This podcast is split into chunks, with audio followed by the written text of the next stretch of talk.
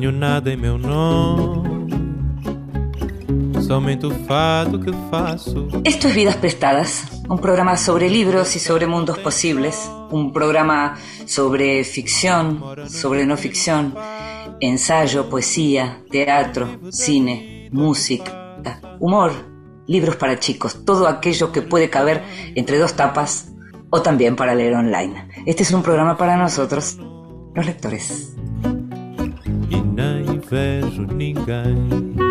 Y a los lectores, a los que nos gusta leer en silencio, a solas, tranquilos, también nos gustan las buenas voces y nos gusta que nos lean en voz alta. Esta vez le pedimos al gran escritor argentino Martín Caparrós que nos leyera. En voz alta. Cuentos breves, poesía, lecturas para compartir.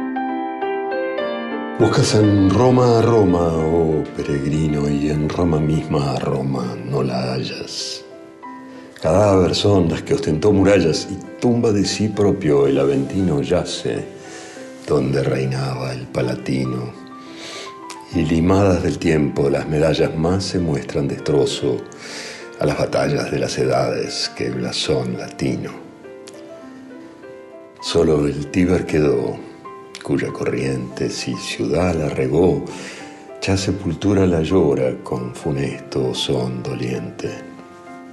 Oh Roma, en tu grandeza, en tu hermosura huyó lo que era firme, y solamente lo fugitivo permanece y dura. Este soneto no tiene título, lo escribió Francisco de Quevedo y se lo suele llamar Buscas en Roma a Roma o algo por el estilo.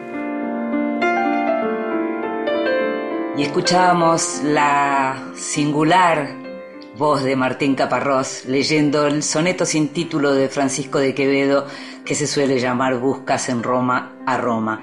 Martín nació en Buenos Aires en el año 1957, es historiador, y es sobre todo un celebrado y premiado periodista y escritor. En la actualidad vive en Madrid, lleva publicados más de 30 libros. Su último libro, que apareció hace pocas semanas, es Sarmiento. Es una novela que reconstruye el tramo final de la vida del escritor y político argentino, quien repasa los episodios más públicos y también los momentos más privados de su trayectoria. Humillado por la sordera, alza la voz para hablar de todo. Fue publicado por Random. Vidas prestadas.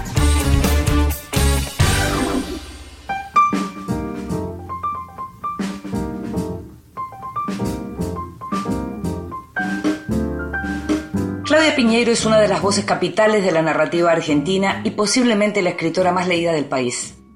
A partir de las vidas de los jueves, su nombre está asociado al éxito de ventas y en los últimos años también al terreno de la discusión pública.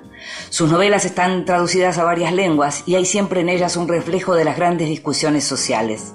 Mientras en su anterior ficción Catedrales la historia abordaba de manera dramática la cuestión del aborto clandestino cuando todavía no había ley de aborto seguro y gratuito, en su nuevo libro Piñeiro recoge las diversas líneas de debate que hoy fluyen al interior de los feminismos y las traslada a la ficción. Esta nueva novela se llama El tiempo de las moscas y es una esperada continuación de Tuya, la primera novela de la escritora, que concluía con Inés, la protagonista, presa luego de asesinar a la amante de su marido. En el arranque del tiempo de las moscas, Inés pasó 15 años presa y al salir encuentra un mundo que no le pertenece y del que debe volver a apropiarse.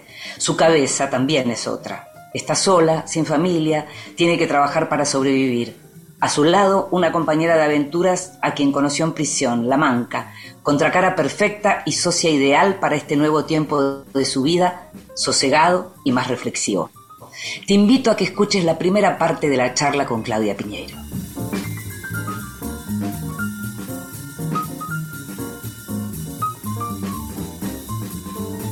Y siempre es muy lindo recibir a Claudia Piñeiro en Vidas Prestadas, una amiga de la casa, una amiga de la gente que hace Vidas Prestadas y una amiga de los lectores argentinos y de muchos otros lugares también en donde te leen, Claudia. Así que muchas gracias por estar con nosotros una vez más.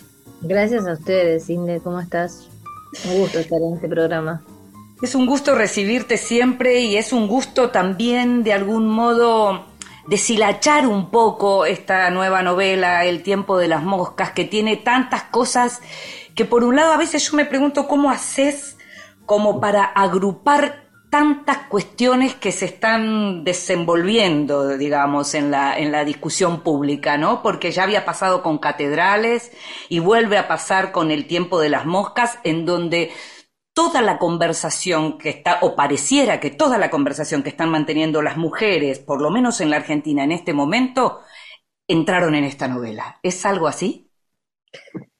Bueno, en esta eh, seguramente es algo así y seguramente no tan consciente en el momento de la escritura, ¿no? O sea, en el momento de la escritura uno va buscando cómo contar una historia, o una, una va buscando cómo contar una historia, y en esta historia yo no me alcanzaba a contraer solamente la voz de Inés, que era una voz muy, este, muy particular, que tenía que cambiar por el tiempo transcurrido, por las circunstancias transcurridas, pero de todos modos, incluso trayendo la voz de Inés, incluso trayendo una voz en tercera persona, que había poco en, en, la primera parte de esta historia, que sería aquella tuya, eh, me faltaba una voz. O sea, no era, no era lo mismo, necesitaba otra voz. Y ahí es cuando apareció este coro de mujeres, este, este eh, asamblea, coro, moscas, mujeres, como lo quieras ver cada uno, que tiene que ver con la función del coro en la tragedia griega, que hay un grupo de personas que son de la comunidad, del grupo del que estamos viendo algo en escena,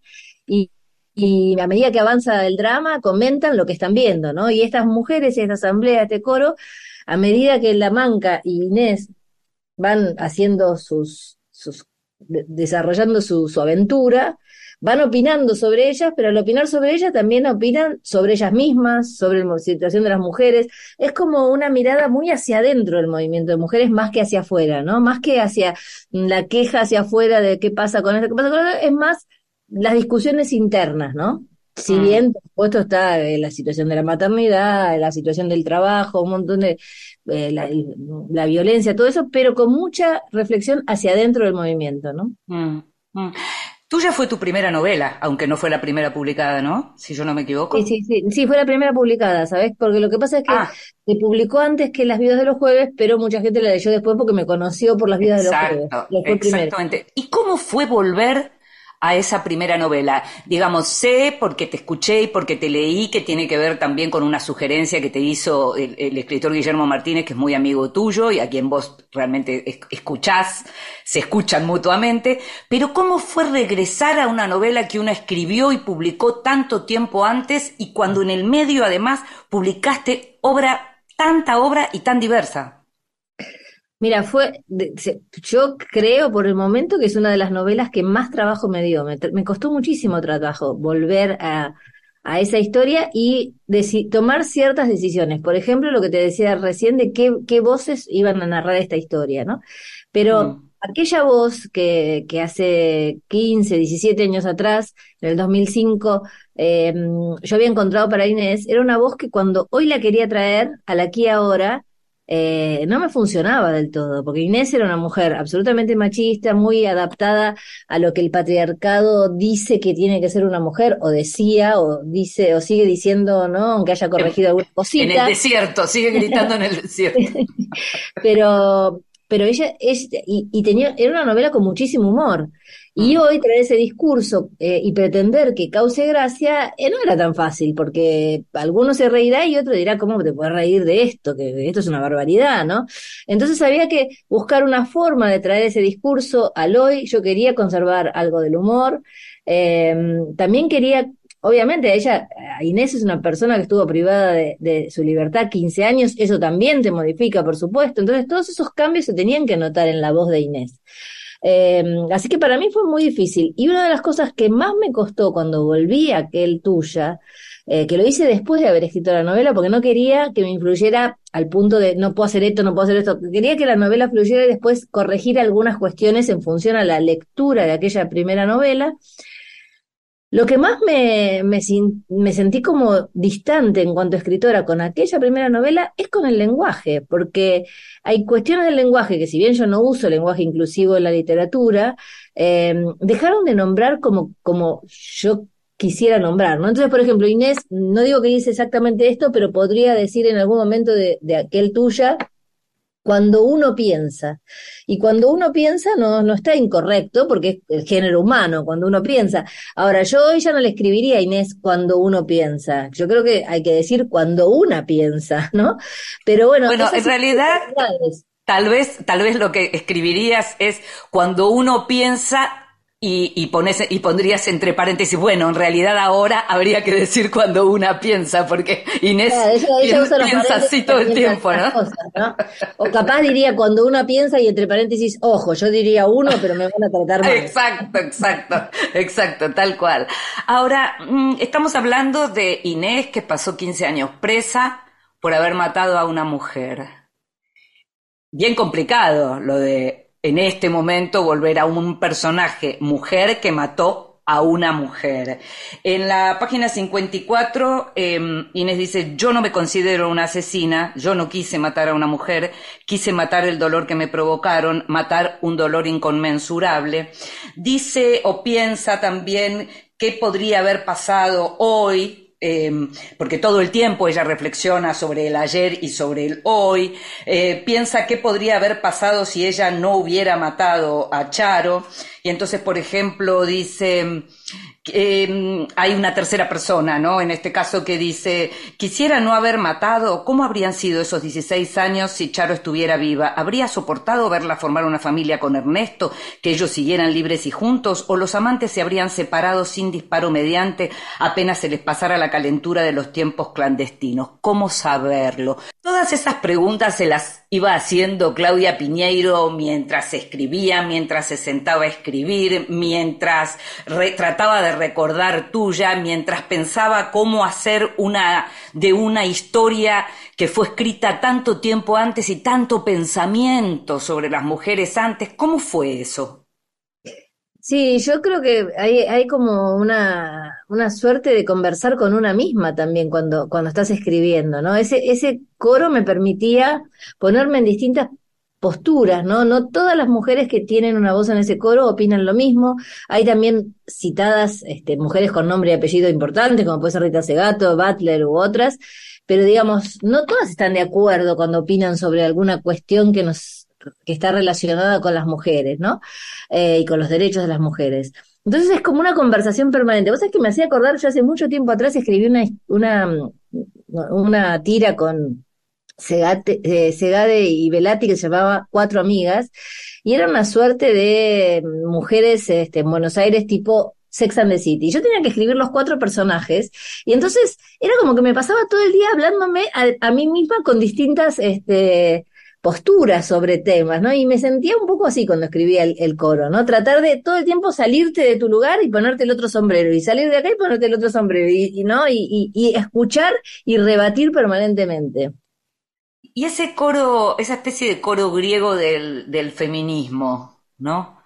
Eh, estás tratando de contar eh, eh, cómo, cómo, lo utilizaste en términos de procedimiento, para qué te servía, esa voz que te servía, porque tenías una primera, tenías una tercera y ahora tenías una múltiple que te, que te podía ayudar a narrar. Pero también, al contar todo esto, estás mencionando a teóricas importantes del feminismo que aparecen citadas. ¿Buscabas aprender? ¿Buscabas divulgar? Mm, yo creo que, que, que, que la literatura te diría, aprender sí. Cuando escribís, estás buscando algo y estás todo el tiempo aprendiendo. Haciendo eso y haciendo otras cosas, permanentemente estás aprendiendo. Divulgar no, no tanto, o por lo menos no hay una cuestión consciente, porque me parece que la literatura va por un, un carril, la divulgación por otro, pero es ineludible que trayendo citas, traes citas que querés que el otro escuche, ¿no? Eh, voces calificadas. Ahora, lo que más me interesaba que se, que se leyera del otro lado es cómo funciona una asamblea de mujeres. En una asamblea de mujeres, todas van a hablar, si están anotadas en el papel que dice que tienen que hablar, y cuando le toque hablar a Butler o a Rita Segato, será cuando le toque su turno, no antes, y todos la escucharemos y luego hablará otra, y seguramente lo que dijeron va a ser más interesante que lo que pueda decir yo en esa asamblea, pero de todo modo tienen que esperar su turno, tienen que levantar la mano, tienen que anotarse, tienen que escuchar a las demás, etcétera. Entonces me parecía interesante también eso, ¿no? Mostrar el mecanismo de cómo conversan las mujeres estos temas, que es bien distinto a cómo se conversa en la política tradicional, ¿no?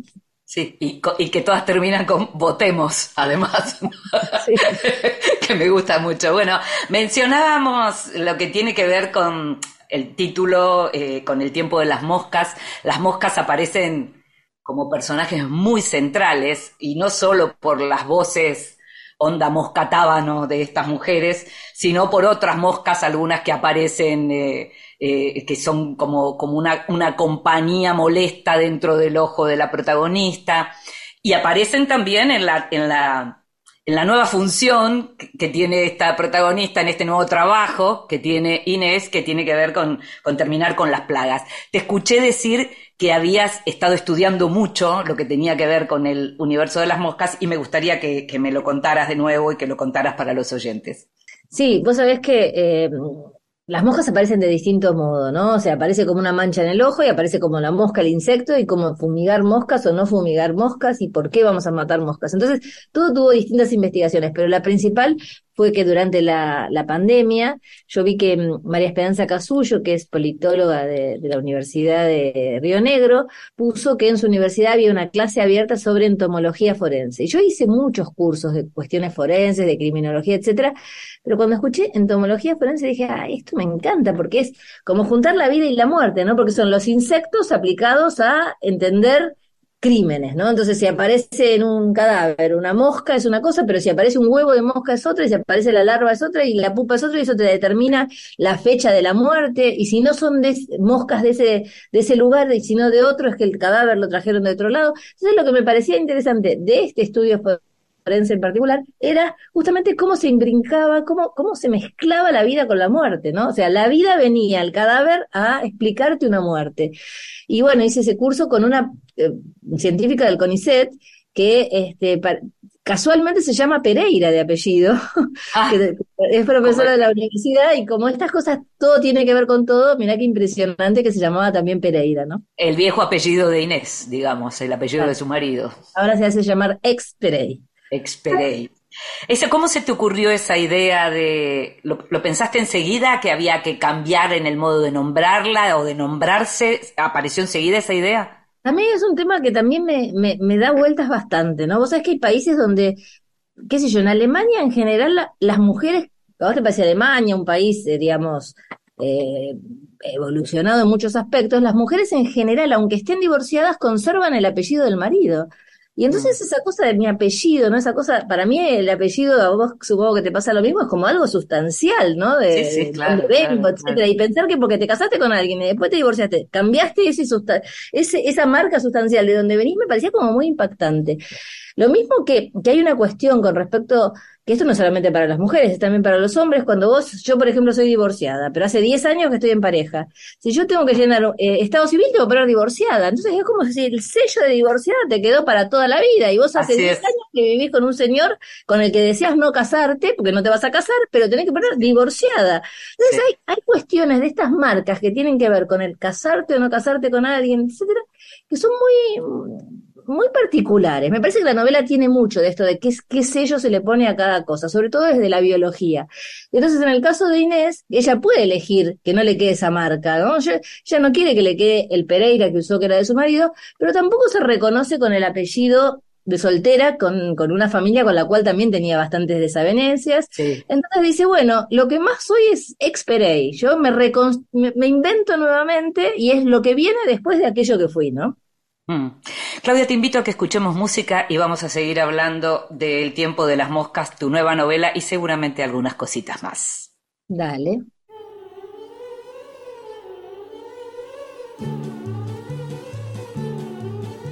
Vosotras, las familiares, inevitables golosas, vosotras moscas vulgares, me evocáis todas las cosas Oh viejas moscas voraces, como abejas en abril, viejas moscas pertinaces sobre mi calva infantil. Moscas de todas las horas, de infancia y adolescencia, de mi juventud dorada, de esta segunda inocencia queda en no creer en nada, en nada. Moscas del primer hastío en el salón familiar, las claras tardes de estío en que yo empecé a soñar. Y en la aborrecida escuela raudas moscas divertidas, perseguidas, perseguidas por amor de lo que vuela. Yo sé que os habéis posado sobre el juguete encantado, sobre el librote cerrado, sobre la carta de amor, sobre los párpados yertos a tono con la entrevista de hoy, Joan Manuel Serrat, Las Moscas. Inevitables golosas, que ni labráis como abejas, ni brilláis cual mariposas, pequeñitas, revoltosas, vosotras, amigas viejas, me evocáis todas las cosas.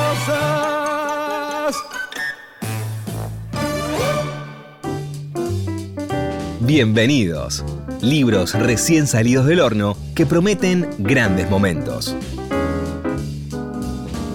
En el bienvenido de hoy tengo un libro llegado desde el Uruguay.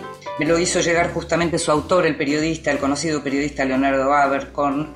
Y es la edición revisada y ampliada de, de su libro más conocido, Liberáis, la verdadera historia del caso Plata Quemada ese caso histórico que sucedió en la noche del 5 de noviembre de 1965, en lo que fue el tiroteo que duró horas y horas allí en Montevideo entre asaltantes argentinos y la policía uruguaya, el mismo caso que contó Ricardo Piglia en su novela Plata Quemada y también que pudimos ver en la película. Entonces el libro se llama Liberáis, la verdadera historia del caso Plata Quemada y como te decía es una, una edición que está ampliada y revisada eh, porque lo que hizo fue sumar información que apareció en los últimos años, estamos hablando de algo que ocurrió eh, 50 años atrás, ¿no? Em, Así que muchísimas gracias por habérmelo hecho llegar. Se consigue en la Argentina eh, como libro electrónico, en ebook.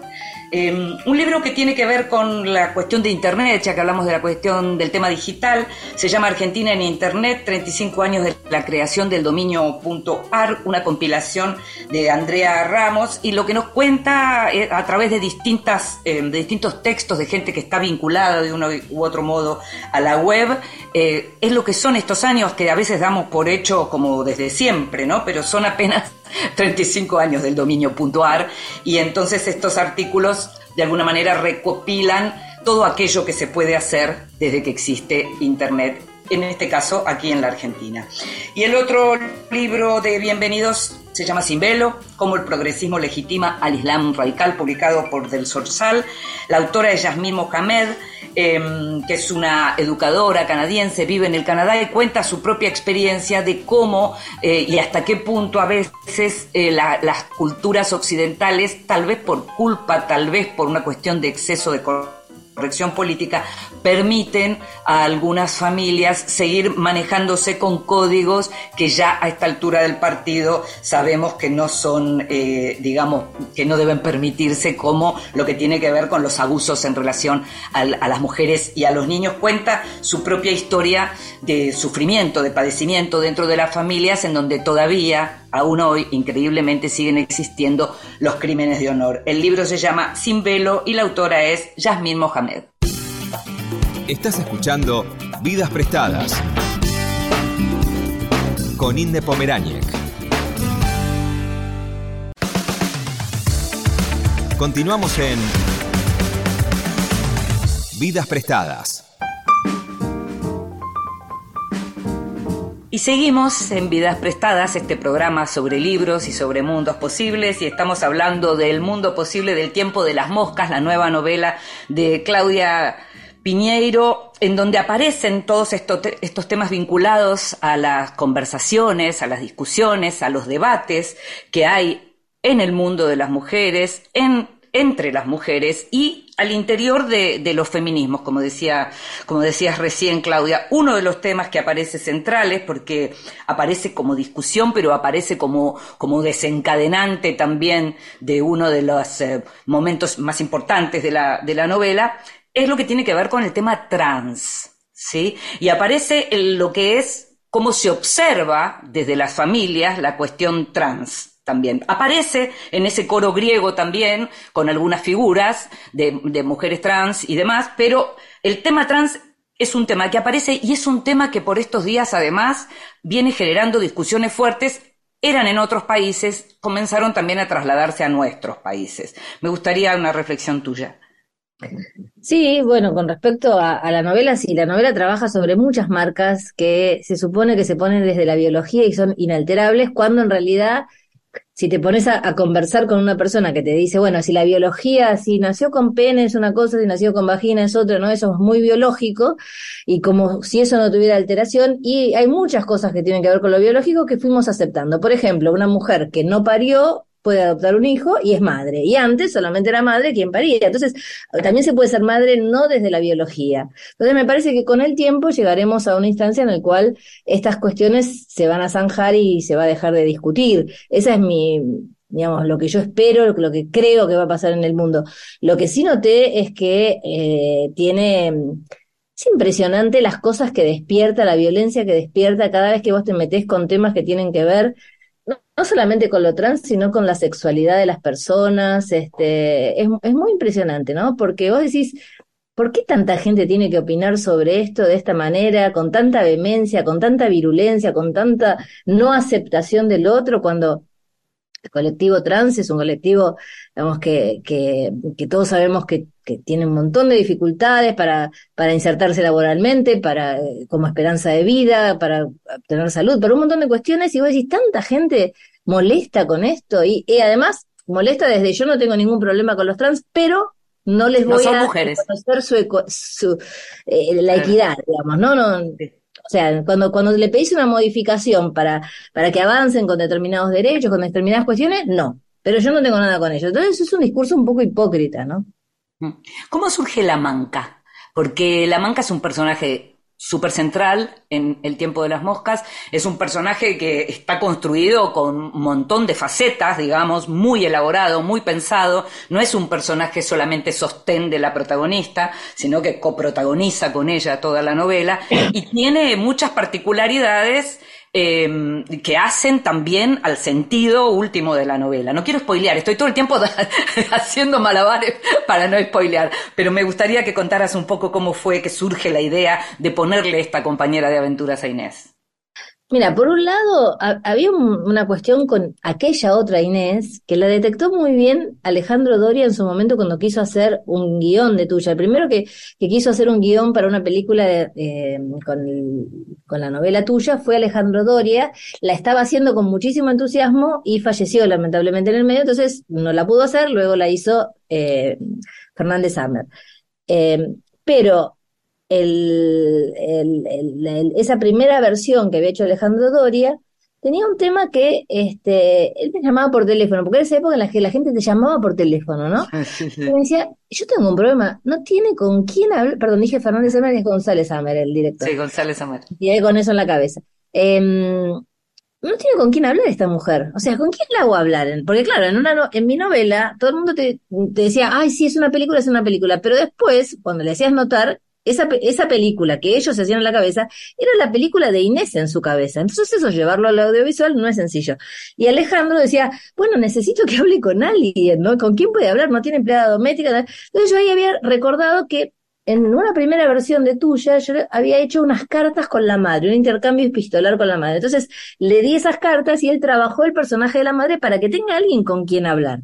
Entonces, todo esto para decir que Inés, cuando en aquel tuya termina esto es un spoiler para el que no leyó tuya y el que quiere eh, leer tuya se tapa los oídos, pero si no, no podemos hablar del tiempo de las moscas. Cuando termina la novela, ya termina presa en, eh, en prisión porque mató al amante de su marido.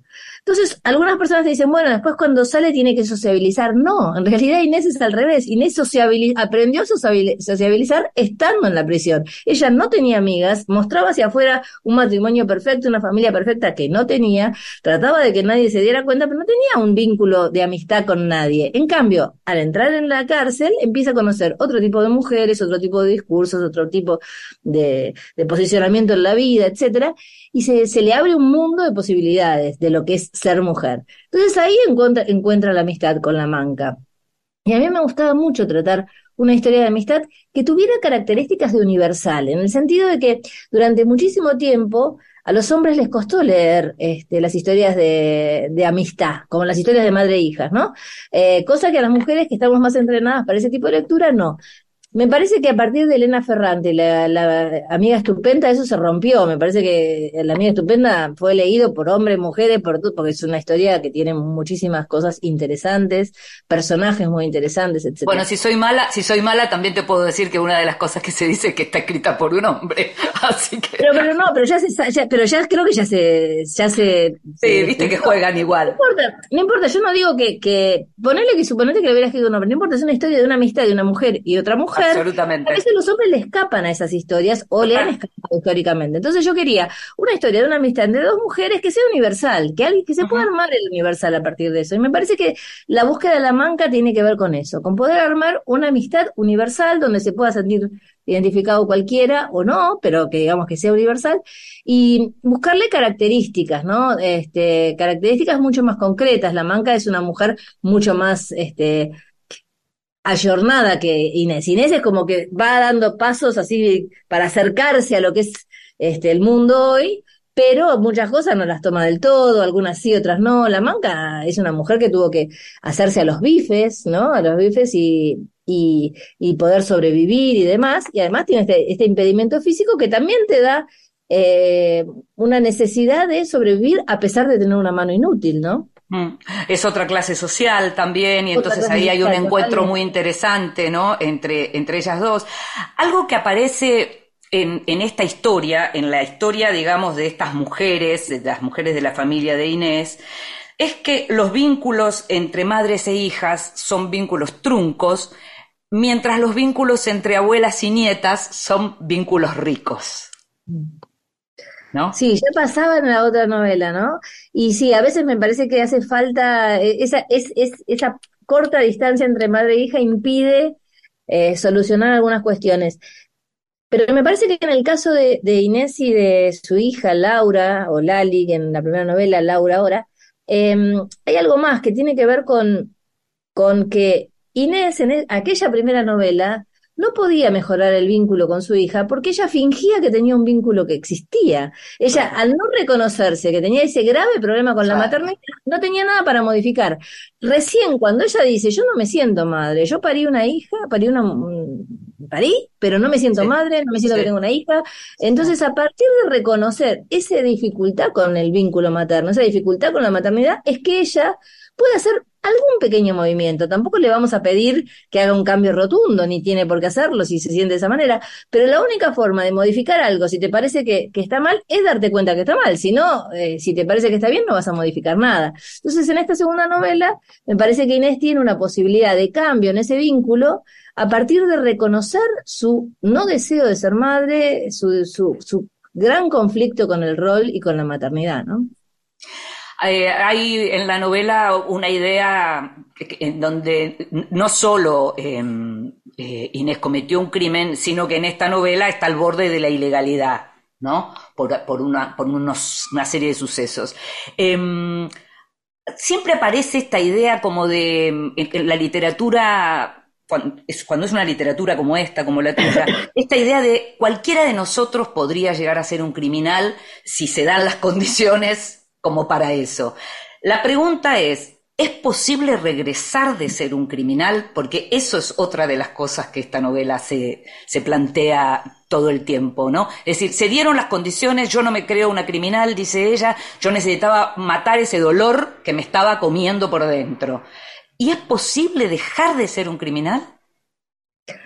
Bueno, esa es la gran pregunta de esta novela. Quizás no está respondido, quizás yo, yo misma no sé cómo responderla, pero sí me parece que como sociedad nos tenemos que hacer esa pregunta porque nosotros estamos proponiéndole a quien comete un delito que sí, que lo hay. Entonces, si después no se dan esas condiciones, estamos mintiendo, ¿no? En algún momento la nieta lo dice, pero como si la persona va a la cárcel un tiempo para pagar con una condena, cuando sale ya está.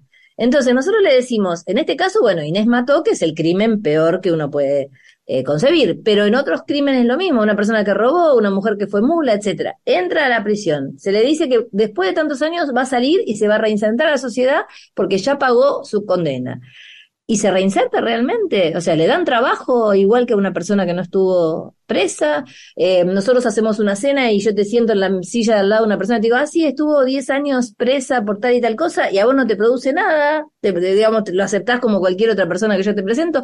¿Somos eso o somos personas que quedamos como desconfiadas de, de todo esto y, de, y, y, deberíamos tratar de trabajar de alguna manera para que eso no sea? Porque, sinceramente, si no, no hay, si no la condena es eterna, si no cualquier persona que hizo, que cometió un delito está condenado para siempre. Entonces sería hipócrita para eso tenemos un servicio penitenciario, no solamente nosotros, sino muchos países, muy deficitario para, para lograr que esa persona salga con más habilidades, con más posibilidades de, de reinsertarse, etcétera. Entonces, ahí hay una promesa un poco falsa de la sociedad que, que a mí me parece que sería interesante eh, trabajar, ¿no? Porque si no, de nuevo, ponemos un sello, ¿no? Y el que hizo, no sé, el que hizo algo ya queda marcado para siempre, ¿no? Mm. Claudia, vos hablas mucho con tus lectores, con tus lectoras, los conoces, tratás con ellos, tratás en las redes, tratás en tus presentaciones, seguramente te escriben, te cuentan cosas. Em, teniendo en cuenta cómo es el personaje de Inés y esta necesidad de adaptarse al tiempo de hoy, pero ella representa un modelo de mujer que uno conoce, que una conoce. ¿Vos sentís que hay mujeres para las cuales es todavía más duro que para algunos hombres adaptarse a esta nueva manera de vernos a nosotras las mujeres? Yo creo que sí, yo creo que hay muchas personas que, digamos, eh, hay, algunas de nosotras que estamos muy actualizadas con los temas y vamos como dando pasitos, pasitos, pasitos para llegar a, nuevos lugares. Y hay, me parece que hay muchas mujeres que estaban como distraídas con algunos temas y de golpe les cambiaron un montón de cosas y no es tan fácil adaptarte. Y a veces puedes adaptarte a una cosa sí, a otra cosa no. Sentís que si te si, que hay determinadas cuestiones que pueden cambiar tu status quo y eso te asusta. Este, yo realmente no creo que ningún cambio que proponga el feminismo va a perjudicar a ninguna mujer, sino todo lo contrario, pero entiendo que haya mujeres a las que les cuesta eh, llegar a esos cambios que necesitan más tiempo, que no están acostumbradas, que se sienten cómodas en el rol que tienen y, se asustan de que eso cambie. Eh, y también hay que respetarlo, ¿no? Te hago la última y tiene que ser eh, breve, aunque podríamos hacer todo un programa con esto. Sos novelista, sos guionista, sos dramaturga, te va bien y, y, digamos, estás asentada en cada uno de esos, de esos roles. ¿Cómo se alimentan ¿Cómo se benefician, si es que se benefician? ¿O te traban a veces? ¿Cómo es? ¿E-, ¿Ellos entre sí decís? Sí, esos roles tuyos, la dramaturga, la guionista, la novelista, ¿vos sentís que se retroalimenta, sentís que es positivo que sea todo eso, o a veces sentís que una traba a la otra? No, no, yo vos sabés que yo siento que se retroalimenta en algún, Recién el año pasado con esta novela y con la serie El Reino trabajé paralelamente dos cosas, la serie y la novela. Porque, bueno, por momentos había que escribir la serie y cuando la serie se estaban haciendo determinadas cosas yo tenía tiempo libre y volvía a la novela, me, requería la serie, volvía a la serie. Antes siempre fueron como, terminaba una cosa y me ponían la otra.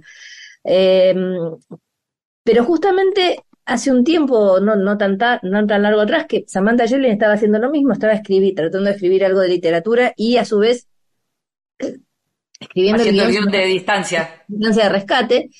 Y, y, hablábamos de esto de mm, si te podía llegar a paralizar y ella, y ella me decía, y yo coincido, que ella sintió todo lo contrario. Es como que vos entras en una energía de escritura, sobre todo con el guion, que es un oficio, donde vos tenés que escribir, escribir, escribir, que cuando pasás a la novela es como si, shum, ¿viste?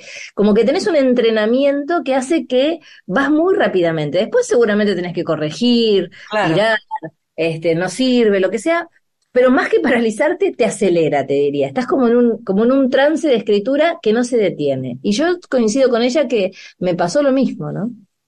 Gracias, Claudia. ¿eh? Siempre es lindo hablar con vos, siempre es lindo leerte y saber que seguís así de activa y con tantos planes. Así que muchas gracias. Muchas gracias, Inde. Beso para todos.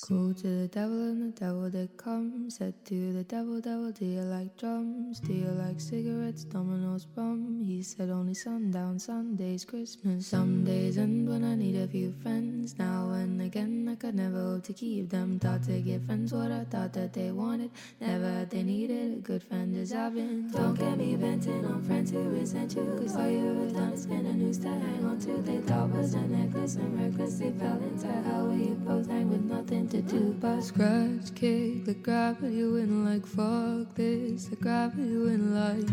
You could leave it all behind. Even the devil needs time alone sometimes. You could let it all go. You could let it all go. It's called free fall. It's called free fall. Called to the devil and the devil said quit. Can't be bothered, better handle your shit. Keep it about your wits, man, keep it about your wits. Know yourself and who you came in with. Can I sit down? I've been hustling all day. I can even count how many souls I made off the same deal you on. Remember, the devil ain't a friend to no one but fun you. You could let it all go. You could let it all go. It's called free fall. It's called free fall. Called to the devil and the devil said, Hey, why you been calling this late? It's like 2 a.m. and the bars all close at 10 in hell. That's a rule I made. Anyway, you say you're too busy saving everybody else to save yourself. And you don't want no help. Oh well. That's a story to tell. You could let it all go. You could let it all go. It's called free fall. It's called free fall. You could let it all go.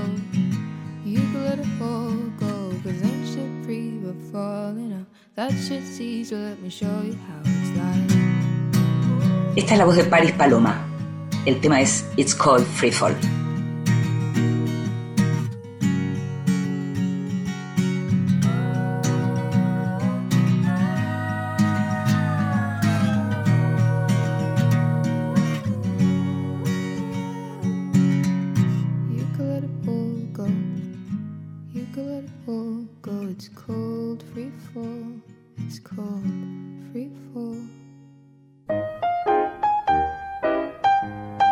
Regalo un libro. Recomendaciones y sugerencias para tomar nota. Mi nombre es Franco Baccarini, soy escritor, mi última novela se titula El vendedor de libros. Y de un libro quiero hablarles la lluvia de verano de Marguerite Duras, una novela breve, penetrante, que por momentos se transforma en pura dramaturgia por la riqueza y extensión de sus diálogos, con frases eh, que sorprenden por sus sentencias, a veces paradojales, sencillas, líricas, que tienen la virtud de obligarnos a suspender por un momento la lectura para dimensionar mejor ese ofrecimiento de la autora, así como al pasar en un arrabal de la novela. Y hablando arrabales, el centro de la novela son los personajes, una familia de inmigrantes pobres, madre y padre con siete hijos, que viven en los suburbios de París, una París que, que ya no existe. Uno de los hermanos varones, Ernesto, un día se tropieza con un libro, en parte quemado, y descubre que sabe leer sin que nadie se lo haya enseñado. Empieza a ir a la escuela y decide abandonar. La razón, en la escuela le enseñan cosas que él no sabe y bajo ningún aspecto quiere que le enseñen cosas que no sabe. ¿Por qué? No lo sabemos, pero logra hacernos pensar, como aquella otra escena en la que el mismo personaje, Ernesto, dice que sus padres saben tanto de algo, tanto, al punto que no pueden decir una sola palabra de ello. Un conocimiento tan mimetizado con el ser del cual es imposible hablar o referirlo. Les recomiendo entonces La lluvia de verano de Marguerite Duras.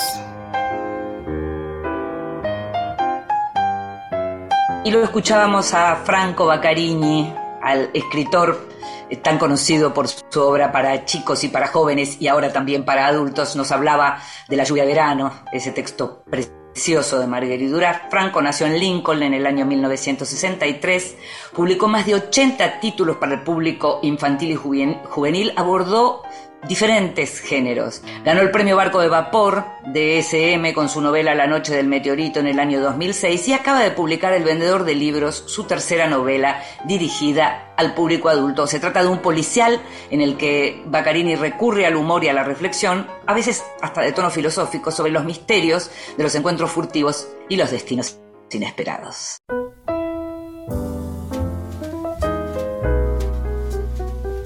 Libros que sí títulos nuevos y no tan nuevos que son imperdibles. Me gusta recomendar antologías, em, sobre todo cuando están bien preparadas y están bien seleccionados textos y autores. Y en este caso acaba de publicar Edasa, una antología editada por Lisa Morton y Leslie Klinger, se llama Cuentos de Fantasmas, relatos clásicos de horror y suspenso, y en donde tenemos nombres como Edgar Allan Poe, Henry James, eh, Charles Dickens, Eddie Wharton, Mark Twain, Hawthorne y otros. Ya te digo que con todos estos nombres, si estás pensando en un buen regalo, por ejemplo, para un adolescente, Cuentos de Fantasmas publicado por Edasa puede llegar a ser un libro perfecto. Un libro que recibí eh, en estos días, aunque tiene un tiempo ya, es un libro publicado por Limonero de tapadura. Se llama Mi Pequeño el autor del texto es Germano Zulio, la ilustradora es Albertín. Em, y es un libro raro en el sentido de que no diría que es exactamente un libro para chicos, sino que me parece que es más un libro para grandes que recuerdan cuando fueron chicos o para grandes em, mujeres grandes que ven crecer a sus hijos. Eh, porque lo que vas viendo a lo largo del libro es cómo pasa una mamá de tener a su bebé en brazos a ser finalmente la madre más viejita que termina eh, acompañada por su hijo. Es un libro precioso, pero precioso precioso de una ternura increíble, se llama Mi Pequeño, publicado por Limonero. Difícil de explicar con palabras, lo tenés que ver. Y acaba de salir la nueva novela de Gabriela Saidón, Cartas Quemadas, publicada por Galerna, en esta novela, Gaby, que es una autora que ya tiene muchos libros publicados, eh, algunos de ellos de no ficción, como la biografía de Norma Rostito, eh, tiene Santos Ruteros, em, tiene publicado también un libro sobre Maradona, que es la construcción de Maradona como santo laico, y entre sus novelas, la última novela había sido La Reina, El gran sueño de Manuel Belgrano. Y en, Cartas Quemadas lo que hace es un, trabajo casi como eh, a la par eh, de narración de la historia de un amor entre dos mujeres, una de ellas más grande, que de hecho fue profesora de la más joven, eh, que es académica, esta mujer más grande, es académica y trabaja con la literatura y trabaja con las cartas perdidas de Luis Collet a Gustave Flaubert, porque lo, eh, eh, lo, que hace es como reponer esas cartas eh, y en ambos casos, en ambas historias, lo que aparece también con algunas licencias, por supuesto, en el caso de, la relación de Colette con el autor de Madame Bovary, lo que aparece es como el amor encendido, el amor encendido entre estas dos mujeres y el amor encendido entre, por lo menos, de Colette hacia, hacia Flaubert. El libro se llama Cartas Quemadas, la novela se llama Cartas Quemadas y fue publicado, como te decía, por Editorial Galerna.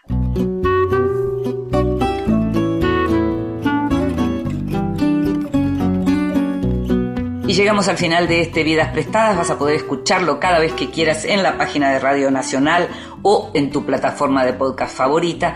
En la edición estuvo Ignacio Guglielmi, en la producción, como siempre, consiguiendo todo y mucho más, Gustavo Kogan. Me llamo Inde Pomeraniec y nos estamos escuchando. Chao. Meu coração não tem foco,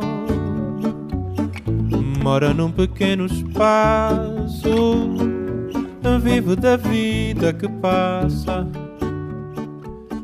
de amores que vão e vão.